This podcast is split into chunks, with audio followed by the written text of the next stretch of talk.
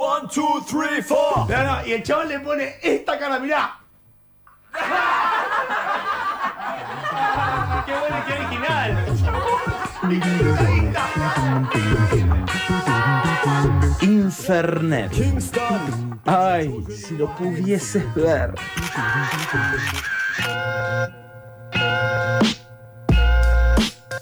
Ajá. Rebecca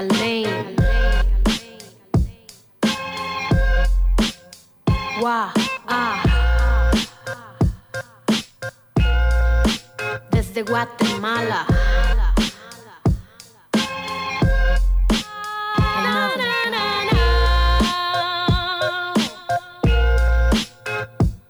Y este mood, esta, este humor musical nos dice que es el momento de sí, la columna Feminismos para principiantes a cargo de Romina Cultura. Aplauso, Paloma.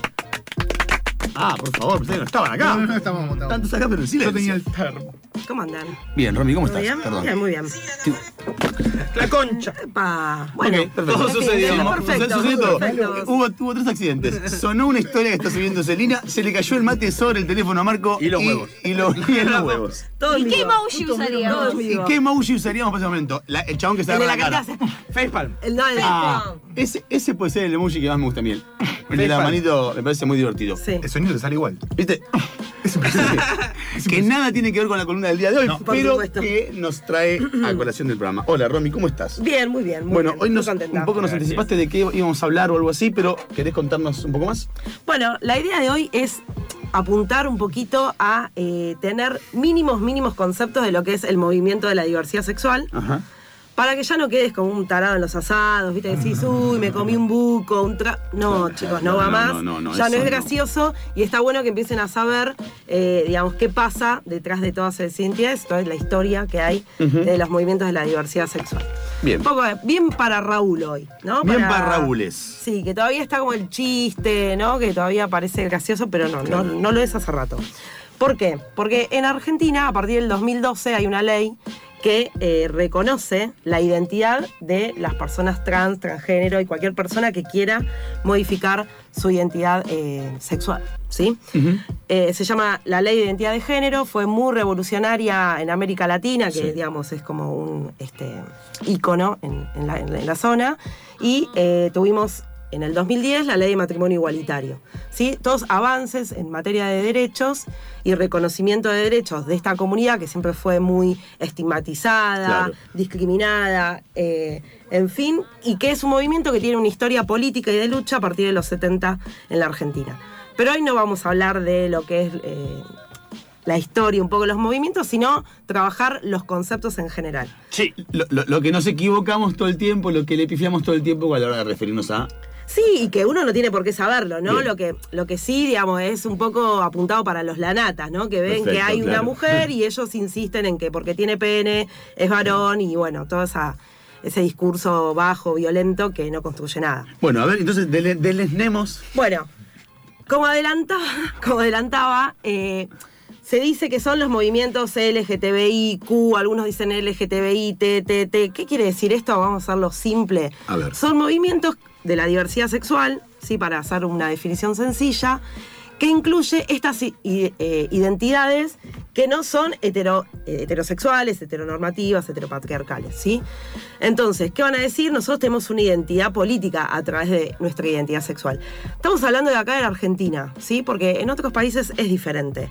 Por ejemplo, el término travesti en Argentina, muchas travestis lo acuñaron como identidad política, de orgullo. Claro. ¿sí? En otros países es todavía un término estigmatizante. Peyorativo. Peyorativo, exacto. Entonces, Pero eh, travestis, ahora el, el artículo es femenino. Las las travestis. travestis, sí. ¿Por qué? Porque, eh, claro. Pregunta ahí. Sí. ¿A- ¿Hasta qué punto yo le impongo el la? Porque travesti. Sí, acá viene, viene el momento Sí. de los errores. Travesti es eh, que no hay eh, operación eh, de mm, genital, o sea, no hay cambio de, eh, biológico, digamos, de- del sexo, Sí. pero se traviste, se viste de eh, mujer, en este Sí. caso, ¿no? Yo te voy a corregir. Bien, eh, en, en sentido legal, eh, que es que la ley de identidad de género lo que va a decir es que es una vivencia interna individual del género, ¿sí? La identidad. Entonces cada persona la puede sentir como quiera sin corresponder al sexo asignado al nacer, ¿sí? Digamos, vos podés tener pene y sentirte mujer, digamos. Esa es la vivencia interna e individual. ¿sí? Entonces, ahí vos, por ejemplo, en ese caso, eh, supongamos yo, yo nací con pene, pero me siento mujer. Sí. Entonces, a mí uso un nombre femenino y quiero que se refieran a mí con el artículo eh, femenino. Sí, Esté vestido eh, normativamente de varón o de mujer. sí, Ok, sí. perfecto. Por lo general, digamos, lo que tiende una identidad femenina es, Es a, a- a- claro, a tener a esto que se llama expresión de género. O sea, está la identidad, me vivencio como mujer, me vivencio como varón, aún mi sexo no corresponda con esa identidad, entre comillas. Y, digamos, la expresión de género va a ser cómo me vista, cómo hable, qué modales utilice, digamos, todo eso va a expresar qué género es el que me, que me corresponde, el que yo siento. Entonces, si vos estás viendo que hay una persona con un vestido, con tacos, eh, peinada, Claro. no le decís que es un Claro, chabón, le claro. decís que es una mujer. Entonces, ahí está, digamos, la, la raíz este, discriminadora, la raíz estigmatizante, ex- excluyente y demás. ¿sí? ¿Y por qué está esto del, del- del artículo entonces? Esto es la ley de identidad de género, digamos, que, que habla de esto, de la vivencia interna y que otorga a las personas que quieren modificar su identidad. Poder plasmarlo en el DNI. Claro. Digamos, que vos estás en el hospital y no te digan cuando estás operando que te llamas Ricardo, no, me llamo Cecilia y así quiero que me llamen, ¿sí? Bueno, ni hablar que estamos hablando de una población, en este caso trans, travesti, que eh, estamos hablando de una expectativa de vida de 35 años de edad, ¿sí? No solamente porque muchas y muchos de ellos se... eh, realizan prácticas a veces muy marginales con respecto a las hormonas, Para- por no tener para acceso operarse. por no tener acceso a la salud es otra cosa que la ley contempla, por eso digo que es una ley excelente que tenemos, que sol- contempla estos aspectos que tienen que ver con los derechos humanos. El derecho a la salud, el derecho al trabajo, el derecho a la educación, ¿sí? Bueno, estas personas, las leyes va a decir también tienen derecho a recibir un trato digno cuando van al médico. ¿Qué pasa con la corporación médica? La mayoría no está preparada para recibir un cuerpo que dice que se llama eh, Cecilia y tiene pene. Entonces ese médico, ante ese, ese cuerpo, esa corporalidad, ese ser, no sabe qué hacer, no sabe cómo tratarlo. Entonces eso genera mucha exclusión, digamos, hace que las compañeras no vayan a atenderse y hace que los médicos tampoco sepan qué hacer a veces con esas corporalidades. Entonces, bueno, eso hace que se excluya. Después, el acceso al mercado laboral. Bueno, muchas compañeras eligen el, el trabajo sexual. eh, me voy a meter en una polémica que la vamos a tratar más adelante, que, eh, digamos, no lo eligen. Algunas me- las aboliciones van a decir que nadie elige la- el trabajo sexual, yo se los voy a discutir muy fuertemente, pero no en este programa. Eh, bueno, a algunas compañías no les queda otra que ejercer el trabajo sexual, digamos, no, no les queda otra. No hay chance de esas compañías poder tener un trabajo en otras condiciones. Eh, lo que hace, digamos, que todos sean un en margen de eh, mucha marginalidad y exclusión.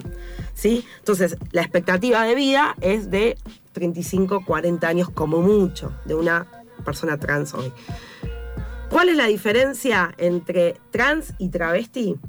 Las personas travestis, digamos, se identifican con una eh, identidad femenina, ¿sí? Pero no modifican su genitalidad, ¿sí? No se someten a ningún tratamiento para modificar sus genitales.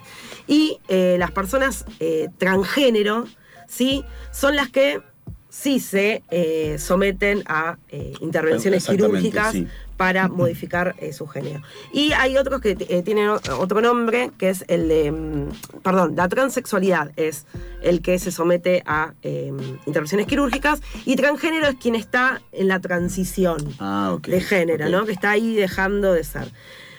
Tiro estos conceptos como algo muy, muy básico sin entrar en... Todos estos conceptos tienen teoría atrás, mucha teoría, muchas cosas para decir. No voy a ser yo de mi lugar de mujer eh, blanca, cis, heterosexual, que va a definir y a contar todo esto. Me parece que hay que darle voz a las compañías, así que seguramente en algún momento hagamos alguna Eso entrevista sería interesante también. para que le pongan su propia voz. Te interrumpo un segundito para contarte un comentario de Pablo Migens eh, en, en nuestro Instagram que nos comenta, hace poco fui a una reunión del secundario, más de 20 años sin verlos y sentí que viajaba a la edad de piedra. El nivel de comentarios peyorativos sobre la sexualidad y identidad de género me llamaron poderosamente la atención.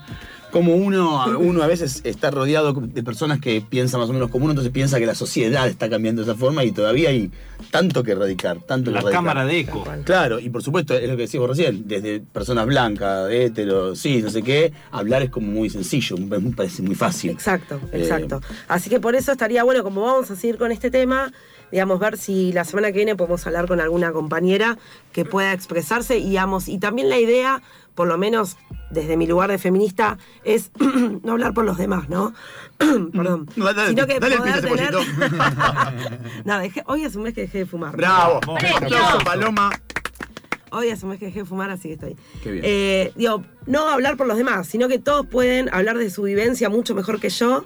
Eh, yo simplemente trato de eh, poner un poco de, de claridad a algunas cosas que pasan desde lo académico, desde lo conceptual, pero me parece esto importante que hablen las propias compañeras. ¿sí?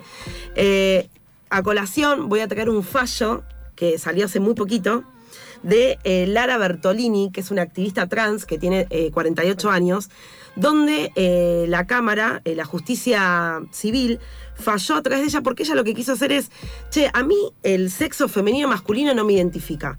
Mi femineidad, mi, mi identidad es travesti. Y yo quiero que el DNI diga eso. Bueno, nada, todos pensaban que, estábamos, que estaba muy loca y que eso no iba a pasar y Lo consiguió. lo consiguió. Este fallo es histórico, marca un precedente increíble porque, bueno, rompe con el binarismo, Claro, ¿no? claro, Es es- ni masculino ni femenino, es, quiero decir lo correcto, femeneidad travesti. Así dice en su campo que está reservado para sexo femenino masculino. El de Lara Bertolini hoy dice femeneidad travesti. Así que Bien. felicitaciones Bravo, bravo, Lara. Eh, a las compañeras, eh, bueno, en especial a esta co- A compañera, pero a todo el movimiento que, que acompañó y que es de mucho orgullo. Perdón, y perdón la ignorancia, pero ni Sí. remotamente es una opción para cualquier persona a la hora de ir a hacer el DNI, ¿no? No, no es que ahora esto se estableció como una opción, o sea, eh, masculino, femenino o eh, de identidad. Femenidad. digamos, o sea, no, no, no es una opción que tengo yo para, para, para identificar. Vas a tener que ir a la justicia, pero con este fallo vos vas Claro, a estar, Te van a decir, digamos, sí, una sí, jurisprudencia fundamental. Podría Sí, pasar, fundamental. podría pasar.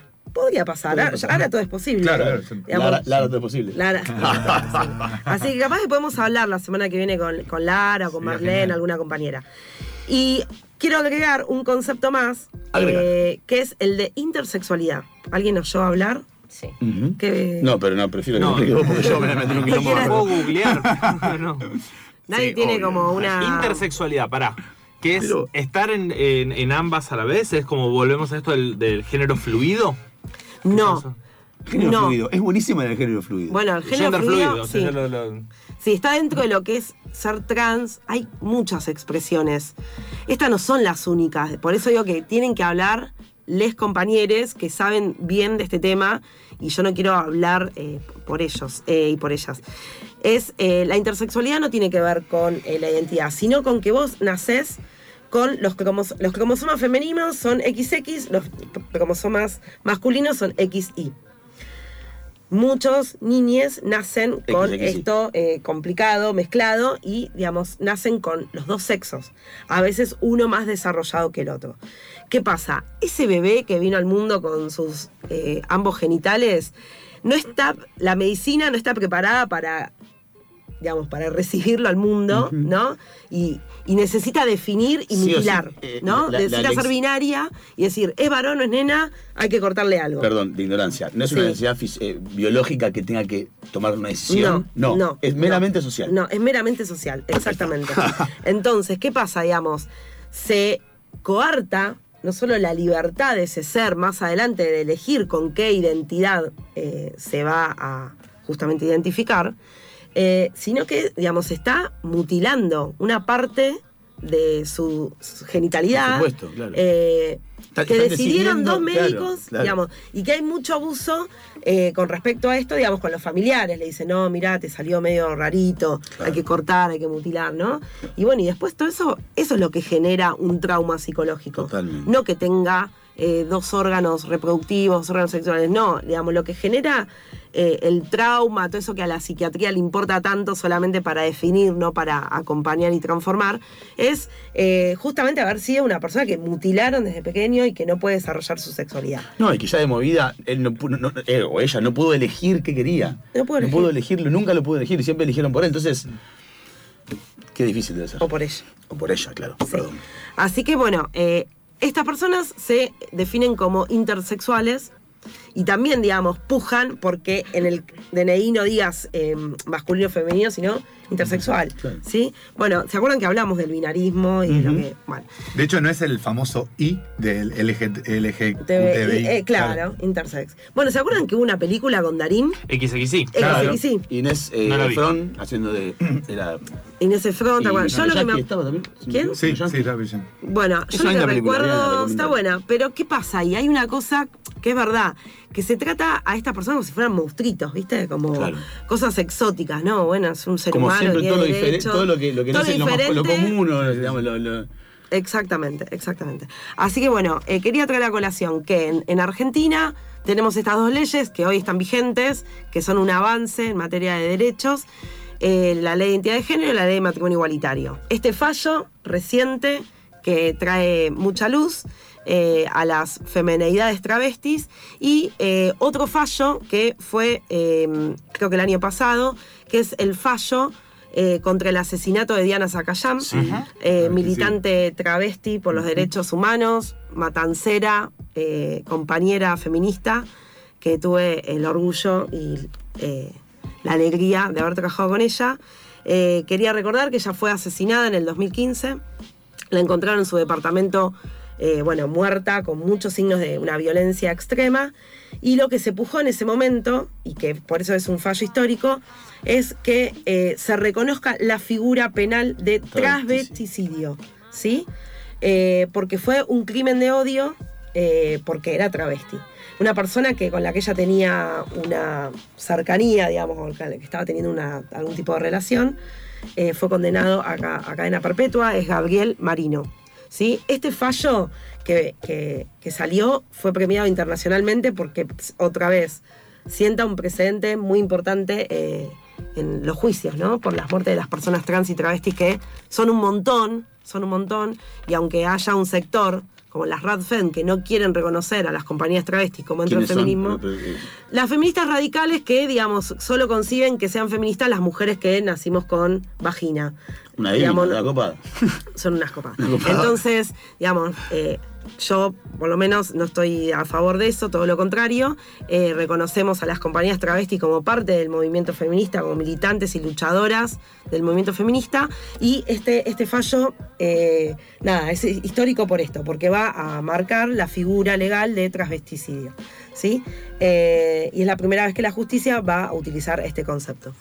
Quiero eh, cerrar con un poema que escribió Diana Zacayán. ¿Sí? ¿Puede ser? A ver si lo tengo. Por supuesto. Bueno, fue muy loco porque lo escribió en el 2014 y en el 2015 fue asesinada. No, es, es, es- Eh, a veces no sabe lo que le va a pasar. Cuando yo me vaya no quiero gente de luto. Quiero muchos colores, bebidas y abundante comida. Esa que de niña me hacía falta. Cuando yo me vaya no aceptaré críticas. Más razonable y serio sería que me las hagan en vida. Cuando yo me vaya desearía una montaña de flores, esas que los mil amores por los que he sufrido nunca supieron regalármelas. Cuando yo me vaya no quiero farsantes en mi despedida. Quiero a mis trabas queridas, a mi barrio lumpen, a mis hermanas de la calle, de la vida y de la lucha. Cuando yo me vaya sé que en algunas cuantas conciencias habré dejado la humilde enseñanza de la resistencia, traba, sudaca y originaria. Cuando yo me vaya quiero una despedida sin cruces. Todos saben sobre mi atea militancia. Y sin machos fachos, porque también saben sobre mi pertenencia feminista. Cuando yo me vaya, espero haber hecho un pequeño aporte a la lucha, por un mundo sin desigualdad de género ni de clase. Cuando yo, esta humilde traba, se vaya, no me habré muerto. Simplemente me iré a besarle los pies a la Pachamama. Infernet.